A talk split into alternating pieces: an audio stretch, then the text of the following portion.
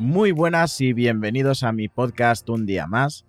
Gracias por vuestras reseñas en Apple Podcast. Me ha estado llegando estos días vuestro feedback y aprovecho para deciros que en cualquiera de las plataformas a través de las que me escucháis, dejéis un pequeño feedback en forma de valoración o de reseña. Os aseguro que lo agradeceré muchísimo.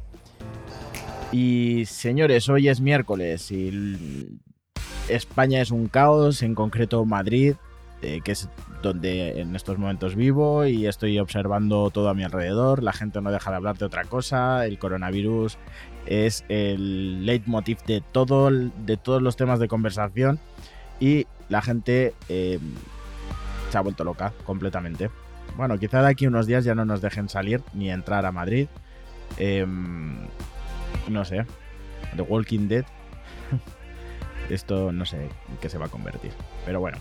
En fin, pero ese no es el tema de hoy. Eh, señoras y señores, eh, lo hemos vuelto a conseguir. Tal y como dice el título, la España profunda se ha vuelto a superar. Por cierto, que este título es obra y milagro de mi gran amigo Florian, que además de ser un gran, gran, gran amigo desde hace muchos años, es el mejor en lo que hace, podcasting y asesoramiento. Así que si estáis empezando y necesitáis un empujón, os dejo en las notas del programa su contacto. No sé si habréis leído esto o solo soy yo que me fijo en estas cosas, pero estos carnavales ha habido un protagonista, pero no por su creatividad, sino por la idea tan desafortunada que han tenido. Eh, esto ha sucedido, como no, en Castilla-La Mancha, allí por tierras del Quijote. Y como tengo un historial manchego bastante poderoso, por eso me ha hecho especial gracia este tema que haya pasado por ahí. Pues en campo de Criptana, durante los desfiles del carnaval, una comparsa de Cuenca, no de ese mismo pueblo, ha elegido de entre los miles de temas que se pueden escoger, disfrazarse de víctimas del holocausto. Zas. A ver, un desfile de carnaval, donde por ejemplo en Brasil, que es referente mundial, y en Tenerife, otro tal, pues se pueden observar pues montones de chicos y chicas de buen ver en carrozas, con el mínimo de ropa posible, bailando y perreando por las calles de la ciudad. Vamos, cosas totalmente acordes a dicha celebración del carnaval y a algunas personas se les ocurre que entre carroza y carroza nos vestimos de judíos víctimas de los campos de concentración y vamos cantando y bailando, tirando caramelos y confetis mientras la gente está de fiesta y cachondeo. Muy bien. Esto ha llegado a extremos normal que incluso Israel tenga que condenar la banalización de dicho colectivo. Esto, para que me entendáis, eh, si no estáis muy puestos en el tema, mm, y perdonadme la comparación, viene a ser em, como disfrazarse de mujeres maltratadas, víctimas del machismo, e ir desfilando y bailando. Luego, a mí me preocupa ofender a algún colectivo, pero vamos, veo que me superan. La Embajada de Israel en España ha puesto el siguiente tuit respecto al tema condenamos la vil y repugnante representación banalizando el holocausto en el carnaval de campo de Criptana, haciendo burla de los 6 millones de judíos asesinados por los nazis. Los países europeos deben combatir activamente el antisemitismo. Ellos, evidentemente, han dicho que lo que pretendían es hacer un homenaje. Dudo mucho que un carnaval, dicho así, sea el mejor momento para homenajear algo, pero en fin. Esto me ha hecho pensar en el país que vivimos. Y supongo que como cualquier otro tenemos nuestra parte profunda, misteriosa, sobre todo a siglos luz de los tiempos que corren hoy día. Así que voy a hacer un repaso de las anécdotas más chungas que me he ido encontrando por ahí. Pues eh, vamos a empezar por el caso de, de los ovnis en Alcorcón. Sí, aquí en Alcorcón, en una ciudad cercana a Madrid, hace unos años, creo recordar por ahí por los 60, empezaron a surgir, no, 60 o 70, empezaron a surgir avistamientos de ovnis, sobre todo por la zona del Parque de los Castillos, por cierto, un lugar muy bonito para visitar. Y, bueno, esto empezó a hacerse como muy popular, ¿no? Y venía gente de todo, de todo, de toda España peregrinando, venían, porque además eh, habían unas personas que contactaban con ellos directamente, incluso había un, un hombre que le hacía, siempre captaba las fotos de los ovnis. Estamos hablando de, vamos a ponerle los 70, ahora mismo no me he documentado mucho, os lo estoy diciendo de memoria. Vamos a poner de los 70, 80, ¿vale? Eh, cámaras de carrete, tal, no eran cámaras digitales. Entonces, pues este hombre eh, siempre captaba las fotos de los ovnis eh, y contactaban con ellos, sabían cuándo iban a aparecer, entonces se congregaba muchísima gente, gente que al final no sé cómo decía que los veían y tal. Bueno, esto se hizo muy famoso, trascendió por todos los medios, en fin, al final resultó ser un timo, las fotos eran un fotomontaje y bueno, al final estas personas montaron una secta con fines lucrativos, obviamente, incluso creo, creo, creo que acabó en un tema de explotación sexual de menores un tanto extraña. Así que empezamos bien. La España no tan profunda se convirtió en España muy profunda. Después, eh, un clásico, un clásico en nuestro país son las fiestas populares. Todos sabemos de sobra que cuando se decretan fiestas populares, y más si es un pueblo pequeño, es como dar vía libre al más profundo y bajo instinto humano, con toda clase de rituales macabros a la par que paleolíticos, como la obsesión que tenemos por maltratar gratuitamente a un animal. Y digo esto sin posicionarme como animalista o similar. Así que sí, a mí me parece salvaje.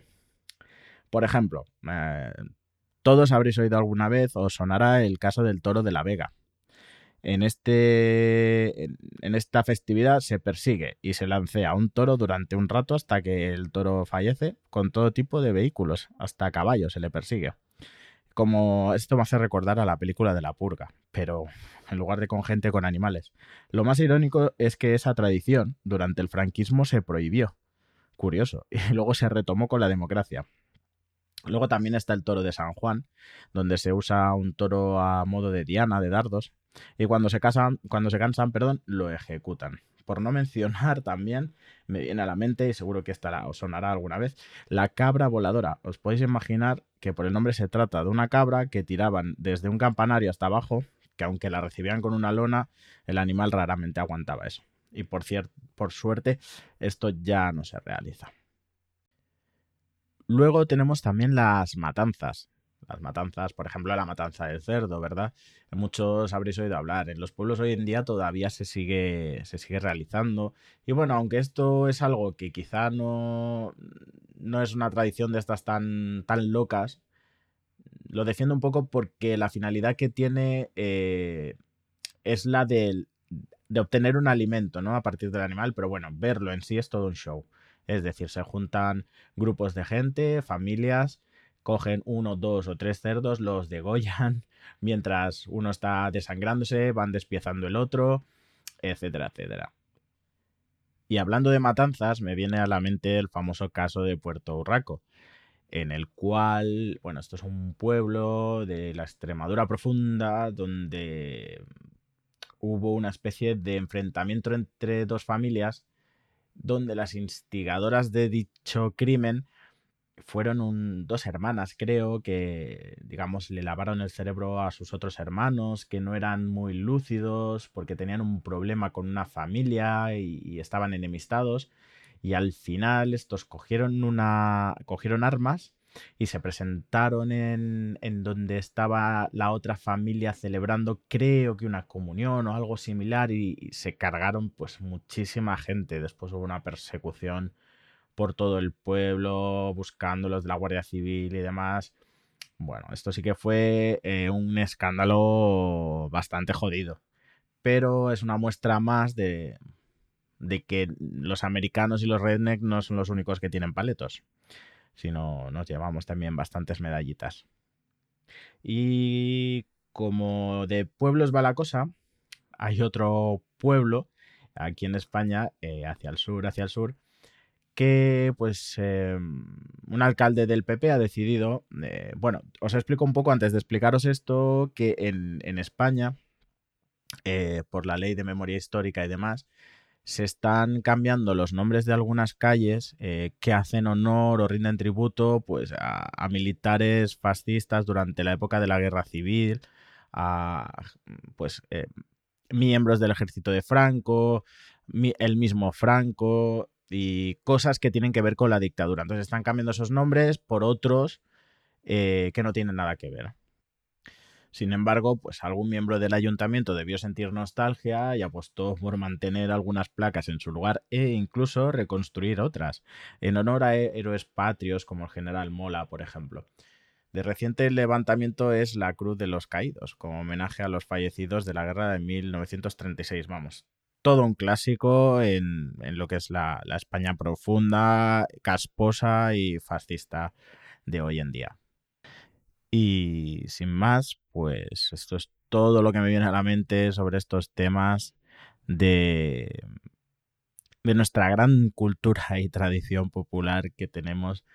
Que, bueno, a ver, mm, lejos de toda broma, se está perdiendo muchas costumbres de los pueblos, la verdad. Yo hace poco estuve en un pueblo mm, por un motivo y, bueno, vi que la gente, a pesar de que el pueblo era relativamente moderno, tenía muchísimos servicios, había mucha gente y demás, bueno, se mantenían ciertas costumbres y eso a veces me parece bastante bonito, la verdad, eh, dejando de lado todo lo que hemos hablado anteriormente. Y bueno, sin más, eh, si tenéis algún comentario al respecto, si en vuestro pueblo se hacen historias locas surrealistas o si conocéis alguna anécdota como las que hemos descrito, pues me las podéis contar, ya sabéis cómo, tenéis las en las notas del programa el contacto, si no, pues os lo digo, en Instagram me buscáis el Search Podcast, tenéis la página web, el search.es, también el correo, consultas arroba el search.es y no tengo nada más que añadir. Espero que tengáis un feliz día, tened cuidado, lavaros mucho las manos Haced vida normal, no os preocupéis de las tonterías que están diciendo por la tele. Eso sí, pues sed precavidos dentro de lo posible, cuidad de vuestras familias y nos vemos el viernes.